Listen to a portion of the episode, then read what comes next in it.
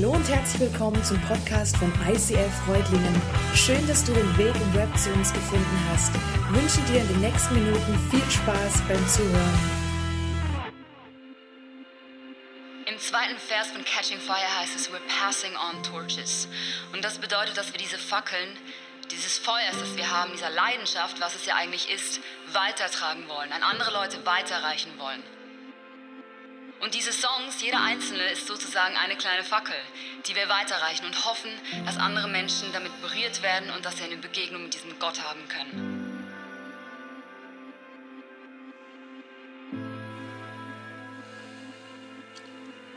Und das wünsche ich mir sehr für, dass wenn du diesen Song, diese Songs hörst, dass sie dich berühren, dass sie dich näher an das Herz von Gott ziehen, auch wenn du ihn vielleicht gar nicht kennst. Und dass äh, dein Leben auf den Kopf gestellt wird, weil es ist das Beste, was dir passieren kann.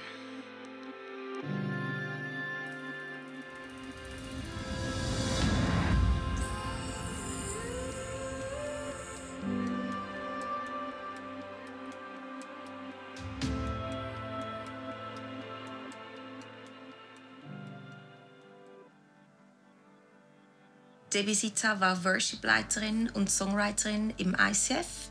Noch selten eine Frau gesehen mit so viel Charakter, Leidenschaft für Jesus, kreativ und innovativ. Und hat wirklich so von der ersten Minute an, kann man fast sagen, diese Kirche mitgeprägt.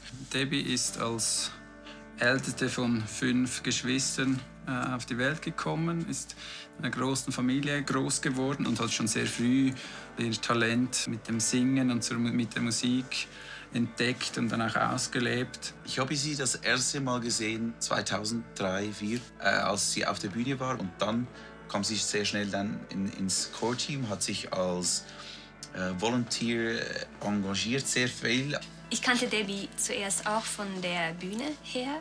Ähm, als ich als Teenager ins ISF kam, habe ich sie eigentlich nur gesehen und natürlich auch bewundert, wie viele andere. Ich war da ähm, vielleicht das dritte Mal im ICF war noch nicht gläubig selber und habe einfach diese Frau gesehen und ihre Stimme und ihr Herz da irgendwo gespürt, obwohl ich noch nicht äh, diesen Gott kannte. Je besser oder je mehr ich sie kennengelernt habe, desto mehr habe ich ihr Herz, ihr unglaubliches Herz für die Church und für die Leute entdeckt oder kennengelernt. Für mich war Collide ein krasser Song. Einer, der mir ähm, bis heute sehr ins Herz geht, ist Collide. Auf das kommt niemand, dass man dieses Bild nutzt von einer Kollision, wie, wie Jesus oder wie Gott uns begegnet. Ich finde, das ist so, so typisch für ihr Songwriting, dass sie Bilder verwendet hat, die man versteht, die einprägsam sind, aber die absolut außerordentlich und auch einmalig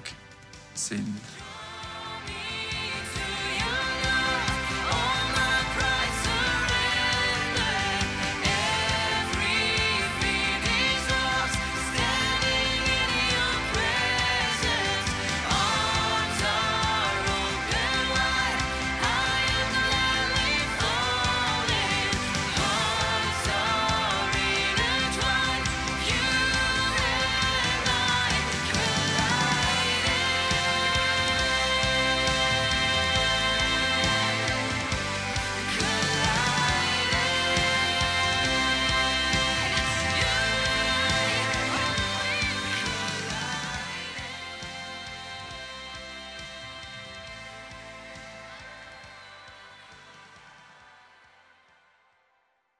Die erste Krebserkrankung, das war ein Riesenschock. Zu diesem Zeitpunkt hatte sie schon so eine chronische Darmerkrankung, das wusste man. Immer wieder Mühe mit der Verdauung und so weiter. Aber dann bei einem Untersuch hat sich dann gezeigt, dass etwas nicht stimmt. Ich mag mich erinnern, wir haben sie im Spital besucht und sie war so positiv eingestellt. Das war im 2012, das heißt, sie war 28. Und sie hat das dann operiert und sie war so entschieden, dass, das, dass sie sich nicht unterkriegen lässt von dem. Dann wurde sie am Montag operiert. Und ich glaube schon am Montag oder Dienstag hat sie dann angekündigt, dass sie am folgenden Sonntag an der Live-Aufnahme für das Album Legacy dabei sein werde. Und wir haben uns alle gedacht, ja, ja wahrscheinlich wirken die die Schmerzmedikamente noch zu stark oder äh, irgendwie, wir wollen ihr das noch nicht gleich absprechen, aber das, das wird sicher nicht der Fall sein. Es hatte ja wirklich eine große Operation. Wir haben das Album-Recording durchgezogen und alle wussten davon. Und es hat so viel mit der Church gemacht, dass Debbie trotzdem auf die Bühne kam und diese Songs geleitet hat. Das war eine der stärksten Worship Nights, die wir je hatten. Und das spürt man auch auf dem Album. Man sieht ihr auf den Aufnahmen nicht an. Man sieht, man, wenn man es weiß, weiß, sieht man vielleicht, dass sie die Hände nicht ganz so aktiv nach oben hält oder nicht umherspringt bei den Abtempo-Songs. Aber abgesehen von dem merkt man nichts. Und das war schon für mich das erste riesige Wunder. Egal, was die Umstände sind, egal, was, was die Gefühle sind, ihr Glauben tangiert das nicht. Also so hat es auf mich gewirkt und das hat mich sehr ermutigt. Aber das Feuer und Leidenschaft für Jesus, kann ich jetzt nicht sagen, wurde größer. Das war bei ihr immer, immer da, ungebrochen. Und was ich gestaunt habe, wie locker sie immer über diese Krankheit gesprochen hat mit den Leuten. Das ist sehr, sehr ehrlich, als wäre das, wir gehen, lasst uns Spaghetti essen gehen. Also sehr ehrlich, sie hat nie ein Geheimnis daraus gemacht und das fand ich mega stark. Für uns war damals, gerade so vor der Krankheit, war auch so das Thema Kinder kriegen, Familie äh, zu gründen. Mit dem war natürlich klar, mit dieser Krankheit, das äh, ist bis auf weiteres äh, verschoben. Das möchten wir nicht einem Kind zumuten, diese, dieses Risiko, dass sie vielleicht einen Rückfall hat oder so. Ähm, das war auch irgendwo sch schwierig. Ähm, und auf der anderen Seite war für Debbie das auch okay, weil sie es geliebt hat, im ICF zu arbeiten und sich da zu investieren, und sie da wieder Vollgas geben konnte. Beyond what I can see, over the horizon is where you're taking me. I wanna live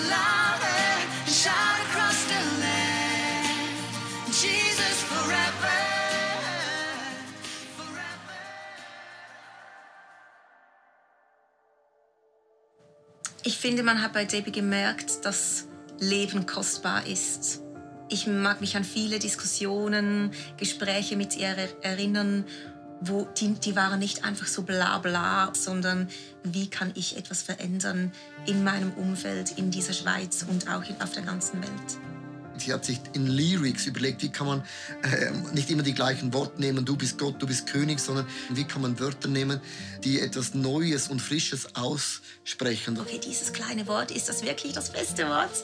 Lyrisch war sie ganz stark. Zu sehen, wie ihre Songs plötzlich von vielen Leuten gesungen werden, gecovert werden. Die ganze Zusammenarbeit mit Integrity Music, die dann entstanden ist, Songwriting Retreats mit Künstlern, die sie früher vielleicht mal fast hochgeschaut hat und plötzlich schreibt sie Songs mit denen. Was man nicht vergessen darf, ist die chronische Darmerkrankung, die war ja geblieben. Sie hatte Schmerzen, es war wirklich so eine, ging mal besser, ging mal schlechter und das, glaube ich, hat man gespürt ja. in ihrem Charakter. Ja. Das mhm. heißt, die Entscheidung, wie sie leben ja. möchte, die musste sie jeden Tag treffen. Für was investiere mhm. ich meine Zeit? Und das habe ich gemerkt, das hat man gespürt. Mhm. Ähm, Dringlichkeit. Ja. Sie hatte viel zu sagen auch im Bereich Musical. Was können wir tun, um, um die Church farbiger zu machen. Auch wie kann man äh, Gottesdienst, Celebrations moderner machen. Sie war wirklich ein Vorbild. 2015 wurde sie dann schwanger und 2016 äh, im März ist unser Sohn Judah geboren. Und das war natürlich auch eine Riesenleidenschaft von ihr. Die Art, wie sie mit ihm umging und die Art, wie sie ihn liebte, da kam noch mal etwas ganz Neues in ihr hervor. Mein Lieblingssong von ihr war Lighthouse. Du bist dieses Leuchtturm, ich von beiden sehe. Das klingt so romantisch. Vielleicht für andere Leute ist es nicht so tief. Für mich ist es wirklich, ich weiß, sie hat das von ganzem Herzen geglaubt.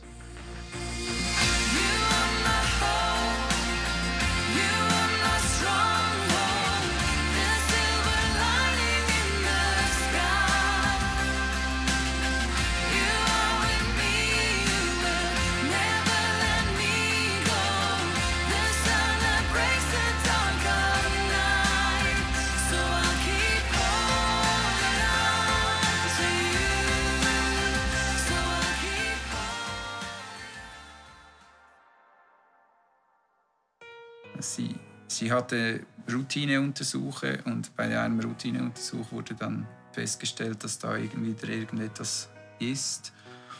Und dann, als wir dann die Diagnose hatten, dass sie wieder Krebs hat und diesmal auch noch Ableger auf, auf der Leber. Das war für uns alle so ein wirklich herber Schlag, weil wir wussten von Anfang an, sie braucht wirklich ein Wunder, wir alle brauchen ein Wunder, weil rein medizinisch ähm, wussten wir, wie es ausgehen würde. Ich glaube, es ist manchmal ein bisschen schwierig mit solchen Diagnosen als Christ. Ähm, weil jeder hat eine Antwort und jeder hat mhm. einen guten Ratschlag. Und irgendwann geht sie auf den Sack. Ich finde es so schlimm, wenn wir Christen nur zwei Optionen haben. Entweder Total Despair oder jetzt kommt das Wunder Gottes. Mhm. Und bis dann sind wir einfach verkrampft. Und also es hat beides gegeben. Wir konnten, das hat sich äh, ziemlich abgewechselt, manchmal im Minutentag, das Weinen und das Lachen. Du weißt, okay, Gott kann jede Minute ein Wunder machen, und gleichzeitig die Realität, jetzt werden Monate kommen, wenn er das nicht macht und er ist trotzdem Gott und er ist trotzdem gut, da gehen wir gemeinsam durch die Hölle. In dieser Zeit, als klar wurde, jetzt ist all or nothing und sie haben äh, begonnen, richtig krasse Therapien zu fahren. So oft es ging, kam Debbie zum Gottesdienst, kam rein zur Backstage-Tür und setzte sich in die Reihe. Und sie dann zu sehen, wie sie diese Songs singt, zum Teil ihre Songs oder auch nicht. Und sie hat wirklich diesen Jesus gesehen in allem. Wir hatten einen Sohn, äh, den Judah. Das heißt, wir mussten uns organisieren, wie wir das regeln, äh, weil sie ja nicht logischerweise nicht aufpassen konnte. Er durfte morgen mal rein, Hallo sagen, am Mittag Hallo sagen und am Abend gute Nacht wünschen. Aber dass ich überhaupt keine Energie hatte, musste, musste auch so der Kontakt mit ihm reduziert werden. Es hatte keinen Raum mehr für, für Oberflächliches ja. oder für mhm. Unwichtiges ja. oder für weiß ich was, es fiel alles weg. Es war einfach so, mhm. jetzt geht es um das Essentielle und jetzt müssen wir zusammenstehen und ich glaube, das hat wirklich eine Tiefe gegeben im Ministry und ein Bewusstsein, hey, jetzt halten wir mhm. einfach nur noch an Jesus fest. Leute waren schockiert und auch betroffen. Das hat man schon gemerkt. Also die Leute haben mitgebetet, haben mitgefastet. Und je länger das es ging, habe ich das Gefühl, dass die persönlichen Fragen zunahmen. Weil am Anfang ist man noch so ein bisschen in einem Hype vielleicht. Okay, ja, wenn 1000, 2000, 3000 noch mehr Leute, die beten, dann wird Gott bestimmt ein Wunder machen. Und irgendwann kommt man so an den Punkt, wo man merkt, okay, was ist, wenn er es nicht macht? Ist er trotzdem noch gut? dient mir trotzdem noch alles zum Besten. Und da kommen ja dann Glaubensfragen hoch. Gleichzeitig hatte sie eigentlich seit, seit sie die Diagnose erhalten hatte, hatte sie enorme Schmerzen, so undefinierbare Rückenschmerzen. Ich habe das Gefühl, manchmal Gott gibt Leuten mehr zu tragen als anderen. Und Gott hat ihr sehr viel zugemutet und sie hat das mit so viel Würde getragen. Und das hat mich so stolz gemacht auf sie, weil ich weiß, sie hat Gott ganz sicher auch die Meinung gesagt. Aber ich, ich erinnere mich an, wie wir eines der letzten Male, als wir bei ihr waren und mit ihr gemeinsam ge geworshipped haben. Ich glaube, irgendwo hat es einen Punkt gegeben, wo sie gemerkt hat, sie darf loslassen, sie darf das Gott jetzt hingeben. Und sie muss nicht, ähm, nicht das Gefühl haben, ich habe zu wenig getan. Debbie hat sich dann gewünscht, dass wir einen Worship-Abend organisieren. Also ich, ich habe dann den Abend eröffnet und gesagt, wir wollen eigentlich nicht einfach nur trauern oder so. Also es ist noch nicht ihre Beerdigung. Ihre Stimme war schon recht ähm, schwach und müde aber ab und zu hat sie so richtig wieder mitgesungen und du hast diesen Debbie-Klang gehört. Und das, das stärkt den Glauben, wenn du merkst, Scheiße, die glaubt das. Und das, das einfach zusammen Gott zu erheben. Und, und, und da war noch ihr Sohn auf dem Bett, ist eingeschlafen in ihrem Arm. Äh, ich habe noch nie so etwas erlebt. Es hat da wirklich einen Frieden ausgestrahlt was, glaube ich, alle Leute um sie herum wirklich beeindruckt hat und, und äh, verändert hat. Irgendwann hat man wie selbst sich gefragt, glaube ich jetzt noch an das Wunder oder, oder, oder möchte ich auch für sie, dass sie weitergehen kann? Mhm. Und im, im Gebet hat man, glaube ich, bis am Schluss einfach um dieses Wunder gekämpft aber trotzdem auch mit dem, mit dem Gedanken, dass es auch in Ordnung ist, wenn sie nach Hause geht. Tom und ich und, und Tamara, wir sind da, einmal konnten wir noch in dieses Spitalzimmer und sie hat uns ihre Pläne erklärt, wie sie gerne die Abdankung hätte. Und dann, dann sitzen wir an diesem Bett und beten und, und sie sagt, Gott meint es gut mit mir. Und ich denke so, scheiße. Ja, wenn du das sagen kannst in dieser Situation dann, ähm, dann hast du wirklich gewonnen. Mir liefen Tränen runter, weil ich noch nie jemand gesehen habe im, Sterbeprozess ähm, Komplimente zu verteilen, einfach zu wissen, ich habe eine Hoffnung, äh, wir sehen uns wieder. Das, das war für mich ähm, ein unglaublicher Moment. Ähm, bewegend und gleichzeitig gehst du raus und denkst du, hey Gott, mach, sprich doch dieses eine Wort. Du hast immer alle Gefühle in dir, zwischen wow, dankbar und gleichzeitig ein bisschen, den, nicht den Wut, einfach so Gott, come on. Und ich weiß ja, Gott kann das. Und wenn das nicht macht, dann ist das Problem, dass ich nicht so weit sehe wie er. Klar gab es Situationen auch bei ihr, ähm, die gefüllt waren mit Unverständnis, mit Fragen. Ähm, aber was ich wirklich sagen kann, dass sie bis am Ende ähm, an Jesus festgehalten hat, dass sie wusste, wo sie hinkommt. Ähm, und dass sie das Ziel vor Augen hatte. Meine Schwiegermutter, also Debis Mutter, war da und ich war da. Wir waren einfach am, am Bett von Debbie und äh, haben nochmals Worship laufen gelassen, ihr Psalmen gelesen. Und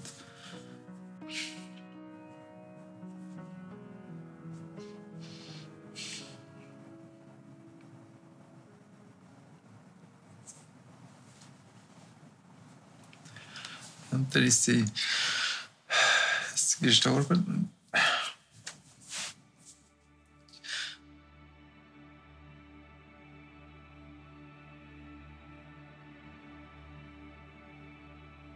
Denke, mein Glauben hat es so ähm, beeinflusst oder verändert, dass ich weiß, dass Jesus wirklich real ist. Dass es nicht nur irgendwie eine Einbildung ist, sondern dass der, der Friede, der mein Denken übersteigt, dass der erlebbar ist für mich. Und ich finde, das ist ihr krasses Vermächtnis, nicht mal ihre Songs, sondern die Botschaft, dass Jesus sich durchträgt, auch in diesen Situationen als Debbie starb, habe ich gesagt, gut sechs Monate werde ich trauen und das zulassen und ganz sicher mir für das Zeit nehmen. Und das größte Wunder für mich im Ganzen ist, dass ich nach sechs Monaten sagen konnte, mein Leben ist gut. Aber es hat, es hat meinen Glauben definitiv gestärkt. Aber es hat ein paar Wochen und Monate gebraucht, um das zu kapieren und zu verstehen und zu glauben dass Gott das alles im Griff hatte. Debbie lag da, sie hatte nichts mehr, aber sie hatte Jesus. Und das sagt man ja immer so, oder? Man nimmt nichts mit, aber ich habe es gesehen bei Debbie, da war nichts mehr. Aber sie hat, diesen Jesus hat sie noch gehabt und das ist das Einzige, was du mitnimmst. Das prägt mega. Man denkt manchmal, es passiert was Schlimmes und du erholst dich nicht mehr davon oder das Team erholt sich nicht mehr davon. Die besten Songs sind vielleicht geschrieben, aber es stimmt nicht. Gottes Gnade ist so krass. Die Songs, die wir jetzt heute haben, sind tiefer, sind, haben eine andere Qualität, haben eine andere Dynamik, haben ein anderes Fundament.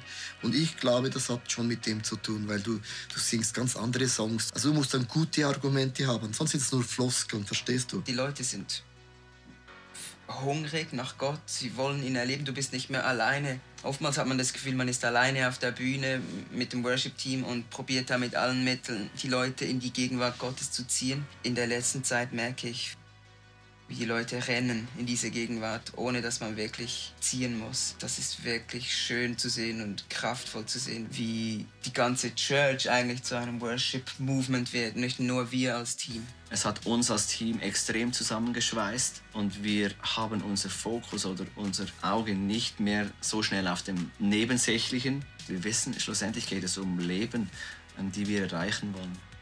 Und ich denke, all das, was sie gesät hat, all das, was sie äh, bewegt hat mit ihrem Leben, das trägt Früchte. Das sehen wir jetzt und das werden wir auch die nächsten Jahre sehen. Weil ich merke, irgendwann bist du an einem Punkt, da genügt es dir nicht mehr, auf der Bühne christliches Entertainment zu machen, weil du merkst, okay, jetzt geht es so ans Eingemachte. Auch die Dimension, die es angenommen hat, wir haben jetzt einen Song in sieben Sprachen ähm, übersetzt. Ich glaube, das ist auch eine Frucht von. Sie hat sich immer eingesetzt, auch dass Songs übersetzt werden in Landessprachen. Es war für mich von Anfang an klar, dieser Kampf gehört Gott. Und das wurde auch Wirklichkeit und ich, und ich bin so stolz darauf, dass sie unser Ministry geprägt hat, dass sie diese Welt geliebt hat, dass sie ihren Sohn geliebt hat, dass sie ihren Ehemann geliebt hat, dass sie uns besser gemacht hat im Songwriting, auf der Bühne, wo auch immer. Mein Lieblingssong ist A Legacy. Das hat so eine Kraft, wenn du den Hintergrund weißt und, und ihr Leben siehst und, und ihr Herz kennst, ähm, dass das nicht einfach schöne Worte sind, die schön gesungen sind mit einer schönen Stimme, sondern es ist Wahrheit.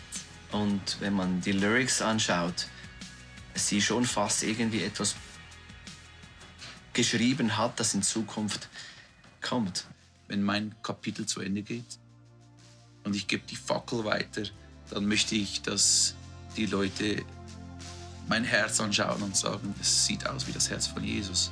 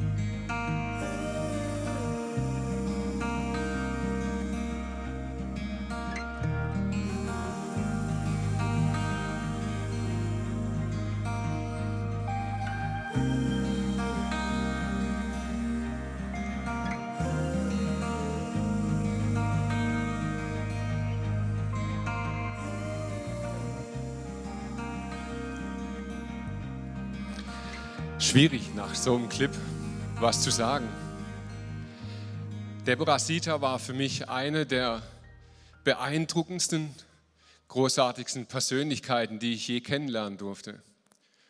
Ich erinnere mich noch gut an den ersten Moment, als ich sie zum ersten Mal traf. Es war Leo Bigger, es war Andy Struppler und es war Debbie Sita, das waren die ersten, die ich aus Zürich kennengelernt habe. Und sie stand dort auf der Bühne und mein, mein allererster Gedanke war, leck. Darf man als christliche Sängerin so aussehen? War bildhübsch. Sie hatte eine Hammerstimme.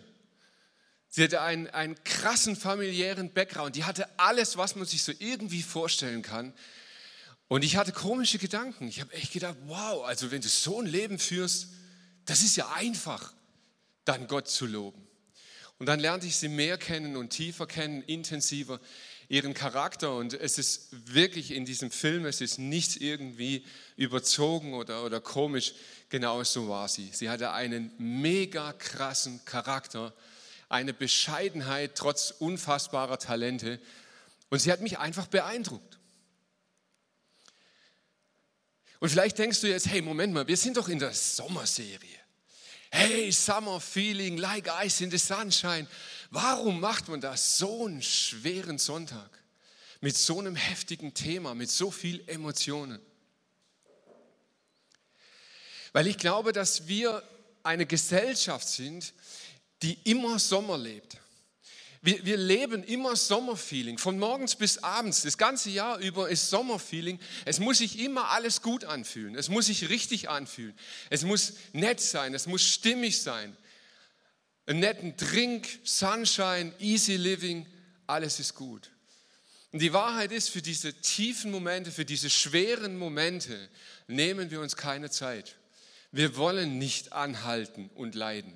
Wir wollen diesen Schmerz nicht aushalten den das Leben aber oft bietet. Es gibt da einen Bibelvers, den ich liebe und hasse gleichzeitig. Er steht in den Psalmen und dort heißt es, Herr, lehre uns bedenken, dass wir sterben müssen, auf dass wir klug werden. Und den Vers, den nehmen wir als allererstes und kicken ihn weg. Lehre uns bedenken, dass wir sterben, uncool.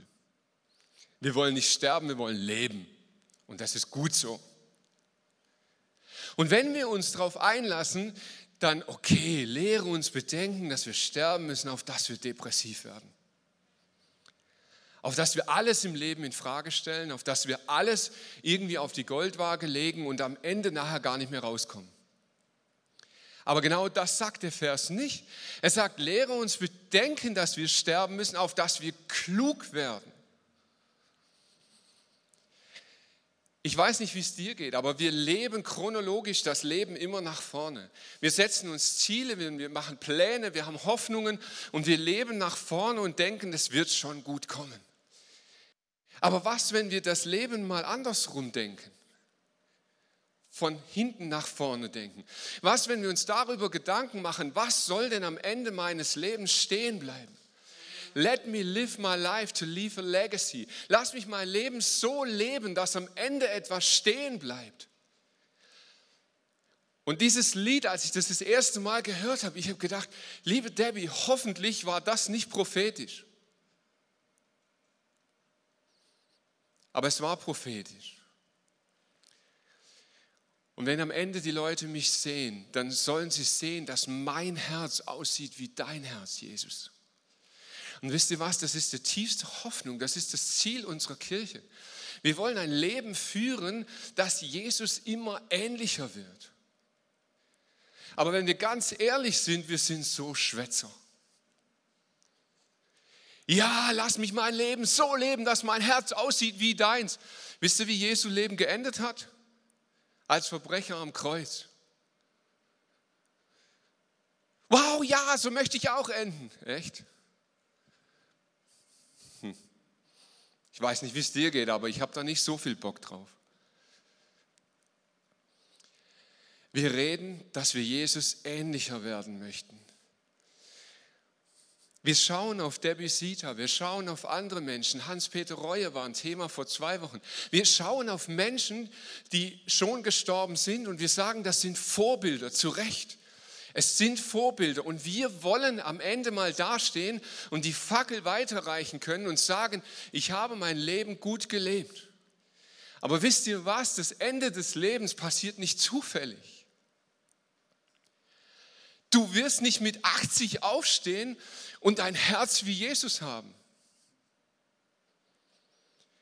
Ganz ehrlich, wenn du dein Leben einfach irgendwie so vor dich hinwurstelst, wirst du mit 80 aufstehen und irgendwie ein bruttliger, alter, frustrierter Sack sein. Oder die weibliche Form, weiß ich gerade nicht, wie das grammatikalisch heißt. Oder die Genderform, ach, vergiss es. Du wirst mit 80 nicht Jesu Herz haben, wenn du nicht jeden Tag so lebst, dass Jesus dein Herz formen darf. Ich weiß nicht, beobachte mal deine eigenen Gebete. Herr, bewahre mich vor dem. Herr, schütze mich, bewahre mich, nimm das von mir, nimm das von mir. Aber wisst ihr was? All diese Dinge brauchen wir, damit unser Herz wie Jesu Herz werden kann. Wenn Gott uns vor allem im Leben bewahrt, wird unser Herz nie werden, wie Jesu Herz ist. Niemals. Natürlich möchte ich vor Krankheit bewahrt sein. Natürlich möchte ich vor Schmerzen bewahrt sein. Natürlich möchte ich vor Leid und Verlust bewahrt sein. Aber ohne das wird mein Herz nie sein wie Jesu Herz. Und das ehrliche Gebet ist gefährlich. Wenn du ernsthaft betest, lass mich ein Leben leben, dass am Ende mein Herz so sein wird wie dein Herz, dann ist das ein gefährliches Gebet. Dann werden dir Dinge im Leben zustoßen, die nicht easy sind, über die du nicht nur lachen kannst, die nicht nur Partystimmung sind. Aber du wirst erfahren, dass Jesus dabei ist, dass Jesus dich durchträgt, dass Jesus auch in diesen Momenten deines Lebens tragfähig ist. Ich habe für mein Leben vor einigen Jahren eine Entscheidung getroffen. Und mir ist es vollkommen bewusst, dass diese Entscheidung, die ich getroffen habe, mir kein easy living beschert. Ich habe Gott erlaubt, mein Herz zu formen. Ich habe gebetet und ich habe gesagt, Herr, ich erlaube dir, dass du das, was in meinem Herz drin ist, was dir nicht entspricht, rausnehmen darfst. Ich habe dieses Gebet bis heute noch nie bereut, aber ich habe es gehasst. Und manchmal hasse ich es aus tiefstem Herzen, weil Gott nimmt es ernst. Und Gott fängt an und er nimmt Dinge von deinem Herzen weg. Und das hinterlässt Schmerzen. Das hinterlässt Fragezeichen an Gott. Und bitte lasst uns vorsichtiger sein mit den allzu schnellen, frommen Antworten.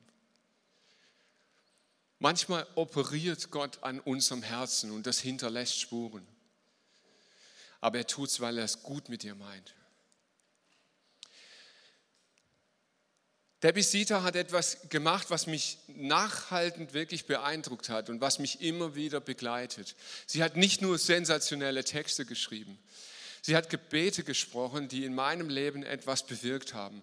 Und das tat sie, das war für mich neu damals, während die Band spielt. Ich kannte das damals noch nicht. Ich möchte die Band jetzt bitten, dass sie auf die Bühne kommt. Und für mich war das damals wirklich was Neues, weil ich dachte immer so, hey, ist das nicht alles Gefühlsduselei? Also ist das nur, um irgendwie eine Stimmung zu verstärken im Raum? Und Debbie Sita hat mich etwas gelehrt. In meinem Kopf gab es so eine Unterscheidung zwischen Gebeten, die man mit Worten spricht und Liedern, die man singt. Und in ihrer Musik ist es zum ersten Mal in meinem Leben passiert, dass Gebete und Musik verschmolzen sind, dass es eins wurde, dass Musik nicht ein Stimmungsfaktor vom Gebet ist, sondern dass Musik Gebet ist. Und ich habe gemerkt, dass man darüber kritisch denken kann oder begeistert denken kann, aber dass das Entscheidende ist, ob man sich mal darauf einlässt. Und ich möchte dich einfach einladen, in den nächsten Wochen und Monaten, wann immer du in dieser Church bist, dass du diese Zeit des Betens während der Musik intensiver und bewusster lebst. Und wisst ihr, das, was der, was der Luca Aprille dort am Ende des Films sagt, das erlebe ich seit Corona hoch 10. Es gab eine Zeit, da mussten Kirchen die Leute pushen, antreiben, dass sie in eine Stimmung hineinkamen. Ich habe das Gefühl, Gott hat es gewendet. Mittlerweile kommt die Gemeinde und pusht. Sie kommt und möchte in dieses Gebet hinein, weil es nicht um Stimmung geht weil es um unser Herz geht, dass wir Jesus hinhalten wollen, damit es am Ende immer mehr ihm gleicht. Ich möchte dich bitten, aufzustehen. Vater im Himmel, ich möchte dir Danke sagen für alles, was wir durch die Debbie erleben durften, Herr. Danke für ihre brillante Stimme. Danke für gigantische Songs, die sie geschrieben hat die sie weitergetragen hat. Danke für diese unfassbare Liebe und diesen Charakter, den sie ausgestrahlt hat, Herr. Aber es geht uns nicht darum, Debbie groß zu machen, sondern das bist du in ihr. Und du hast ihr Leben verändert, du hast sie geprägt, du hast sie getragen. Und dieses Versprechen und diese Zusage des Tragens möchtest du heute auch an uns machen. Jesus, ich halte dir mein Herz hin und ich erlaube dir, in meinem Herzen zu arbeiten. Ich erlaube dir, mein Herz so zu formen und so zu verändern, dass es dir ähnlicher wird. Herr, und ich bete, dass du eine Kirche aufbaust auf dieser Welt, die deinem Herz ähnlicher wird. Und was immer wir erdulden müssen, lass es geschehen, damit dein Wille geschieht. Herr, und wir schauen in dieser Serie auf Menschen, die schon gelebt haben, die, die einen Weg mit dir schon gegangen sind. Und unsere Bitte und unser Gebet und unser Flehen ist, mach es nochmal, Herr. Berühre uns nochmal. Verändere uns nochmal. Erscheine uns nochmal. Tröste uns nochmal. Heile uns nochmal. Herr, wir wollen dir begegnen. Hier ist unser Herz.